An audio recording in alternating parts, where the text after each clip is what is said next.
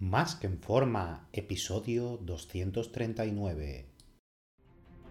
Bienvenidos a Más que en forma con Antonio Yuste, el programa donde conseguirás transformar tu físico y rendimiento para ser tu mejor versión con la ayuda de personas extraordinarias que ya lo han conseguido. Aquí no vas a encontrar fórmulas mágicas, tan solo la información que necesitas sobre nutrición, suplementación deportiva y entrenamiento físico y mental que junto con tu trabajo diario hará que alcances cualquier objetivo que te propongas. Este programa es para soñadores que buscan un mejor físico, para comprometidos a trabajar para conseguirlo, para los que no saben por dónde empezar y para los que llevan tiempo estancados en resultados. Ya estás en el lugar correcto. Tu cambio empieza hoy y ahora.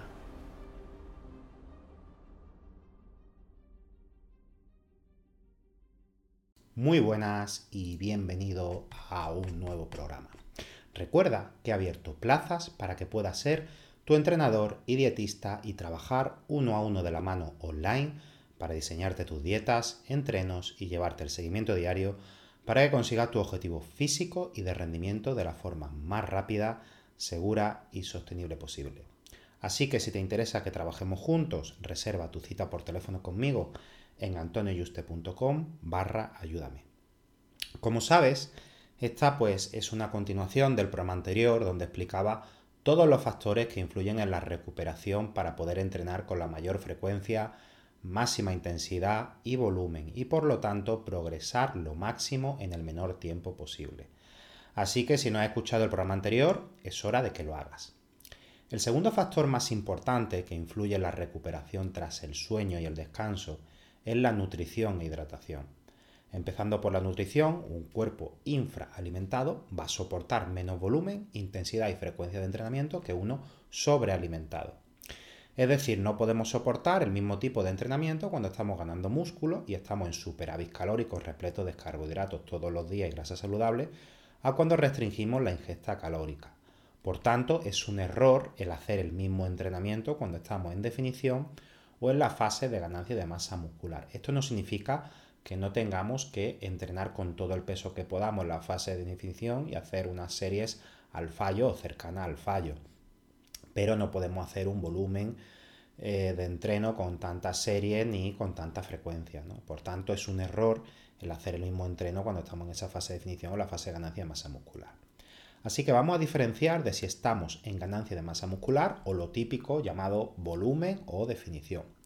En la fase de volumen o ganancia de masa muscular es cuando deberíamos en teoría recuperarnos antes y mejor de los entrenamientos, ya que debe haber un superávit y exceso calórico para que el cuerpo con ese exceso pueda crear músculo. Pero esto no siempre tiene por qué ser así, si no está diseñado eh, pues, correctamente el plan de alimentación para estos objetivos puedes tener un exceso calórico con una baja densidad nutricional.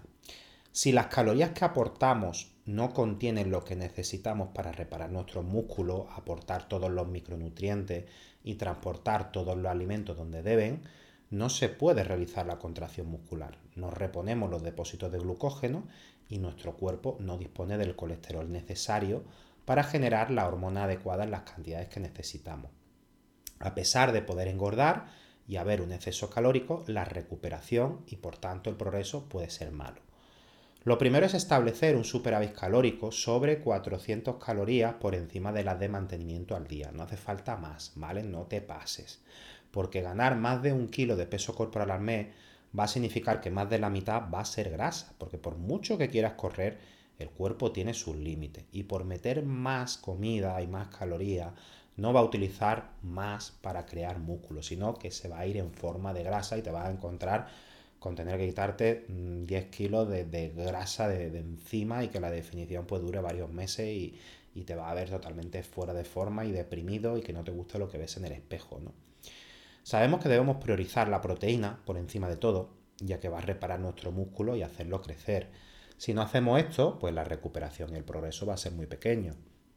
Así que hay que meter, como sabes, sobre 2,5 2,8 gramos de proteína por kilo de peso magro, de proteína completa, ¿vale? Kilo de peso magro es la cantidad de músculo que tiene quitándole la grasa. Si está en un 15% de grasa y pesa 100 kilos, pues ya sabes que tienes que hacer esa cuenta de 85 por 2,5, ¿vale?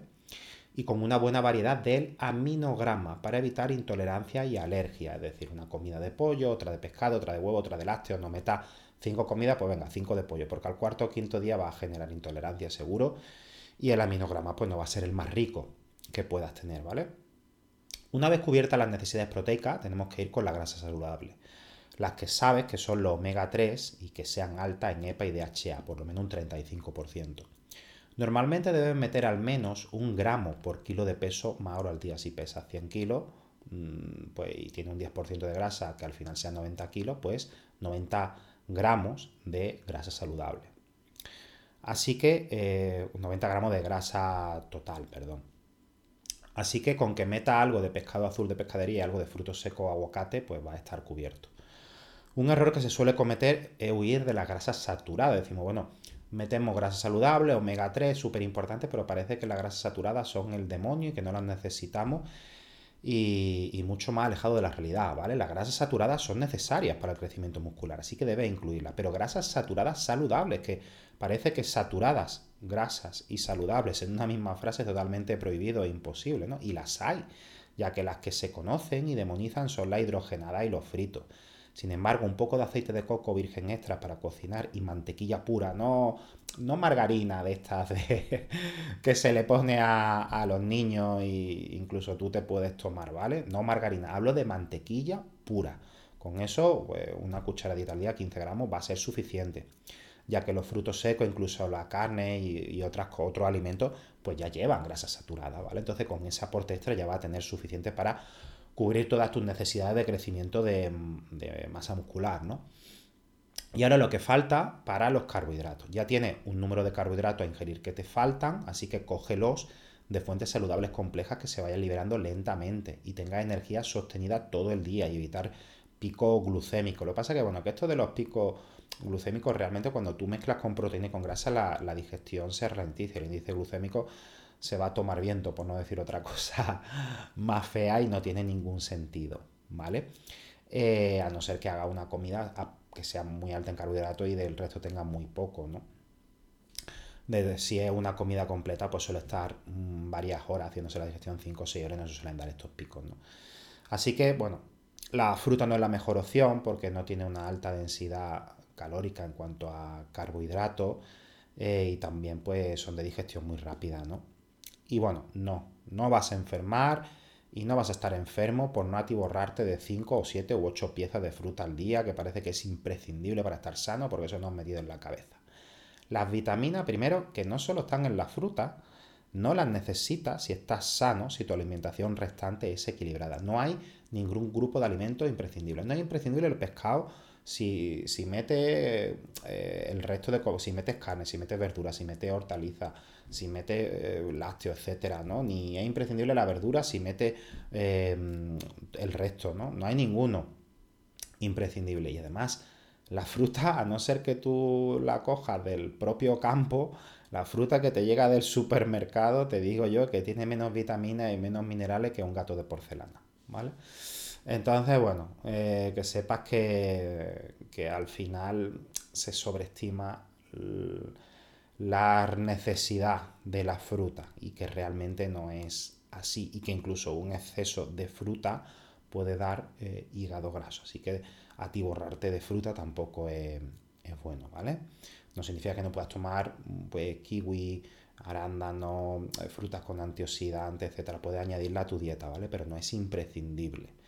Y siempre puedes basar tu ingesta de carbohidratos en tubérculo, arroz y pasta y si quieres pues un buen pan de, calidad y, avena, por ejemplo, quinoa, ¿no? También por supuesto verdura y hortaliza que aunque tienen menos calorías eh, y menos carbohidratos, mm, sí que tiene fibra, micronutrientes como vitaminas y minerales que te van a ayudar mucho a digerir y transportar todos los alimentos y que bueno, que también van sumando carbohidratos aunque no sean tantos como, como la otra fuente, ¿no? Como somos atletas que entrenamos con pesa, nosotros tenemos un desgaste de micronutrientes y más alto que una persona sedentaria. Así que aparte de las verduras, aunque meta algo de fruta, etc., yo te recomiendo que metas un complejo multivitamínico que tenga altas cantidades de vitamina B, C, E y D. Es buena idea, ¿vale? incluso aparte un par de, de gramos de vitamina C al día. Aparte de esto, no te hace falta ningún suplemento con calcio, magnesio para la contracción muscular ni recuperación. De hecho, puede ser perjudicial si hay un exceso porque el organismo saque el calcio de los huesos y hay una osteoporosis, igual que la sobrealimentación con lácteos, ¿no? Se ha visto en muchos estudios que adultos mayores se han sobrealimentado de, lácteos y suplementos y al final pues, han tenido osteoporosis precisamente por eso, porque al final cuando hay un exceso el cuerpo saca el que tiene del cuerpo, ya sea mm, vitaminas, ya sean minerales, ya sean hormonas, todo. Si hay un exceso igual eh, como he hablado, cuando uno mete testosterona exógena de fuera, el cuerpo deja de producir. Si tú tienes altas cantidades de calcio que te entran de fuera, deja de producir. Y con esto como con todo, ¿no? Entonces, bueno, aparte de eso no necesitas nada más, ni siquiera ni batido de proteína. Eh, si ya metes en la dieta, pues esas cantidades de proteína, lo va a orinar simplemente, ¿vale? Lo que sí que es cierto es que la creatina sí te va a hacer entrar más duro y eso es muy difícil. Tienes que comerte, pues, 2 kilos de carne para llegar a 10 gramos de, de creatina, ¿no? Y sí te va a ayudar además a recuperarte antes de los entrenos. Así que incluyela durante los entrenos a esos 10 gramos, con además 20 gramos de aminoácidos esenciales, que también retrasan la fatiga y reparan tus músculos a medida que se provoca el daño muscular durante el entreno y no esperar a acabar. Aquí eh, podemos utilizar otros suplementos para retrasar la fatiga muscular, yo he hablado de ello, y poder entrenar más duro como la betalanina o el bicarbonato, pero sinceramente con lo malo que están, te puede dar problemas de estómago, además la betalanina tienes que tomarla en varias veces porque para llegar a los 6,4 gramos que se recomienda de golpe te puede dar parestesia, que te empieza a picar las manos y a entumecerse. Mm, no merece la pena, ¿vale? Al final el beneficio, ese 5 o 10% extra que le saca de, retraso de la fatiga, etcétera, con lo malo que está el bicarbonato que tenéis que meterle 40 gramos al batido.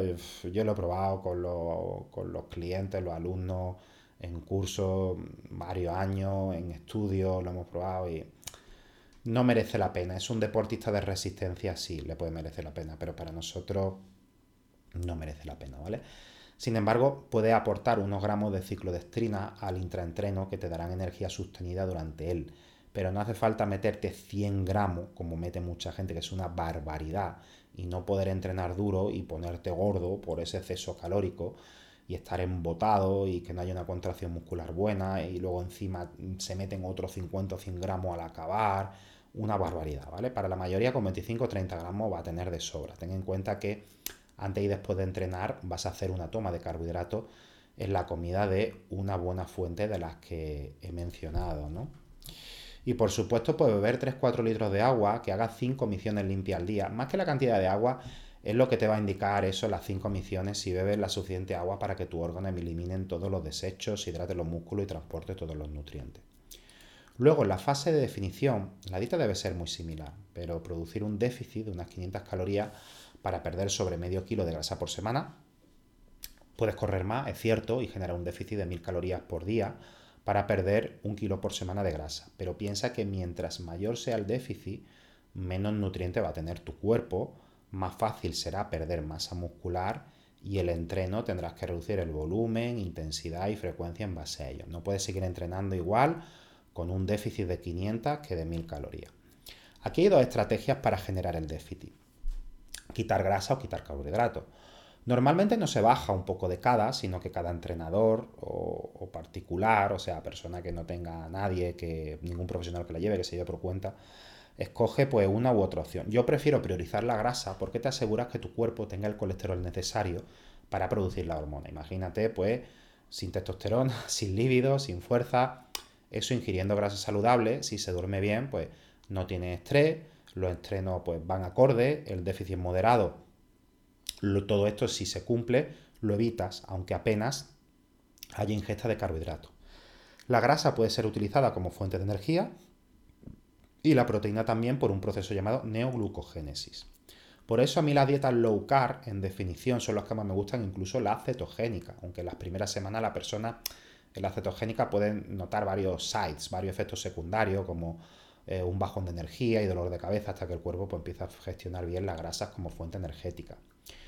Por el contrario, eh, con una dieta baja en grasa saludable y alta en carbohidratos, podemos tener el problema hormonal que antes he mencionado. Hay personas que suelen funcionar bien con grasas bajas y su cuerpo no lo acusa, pero muchas otras no.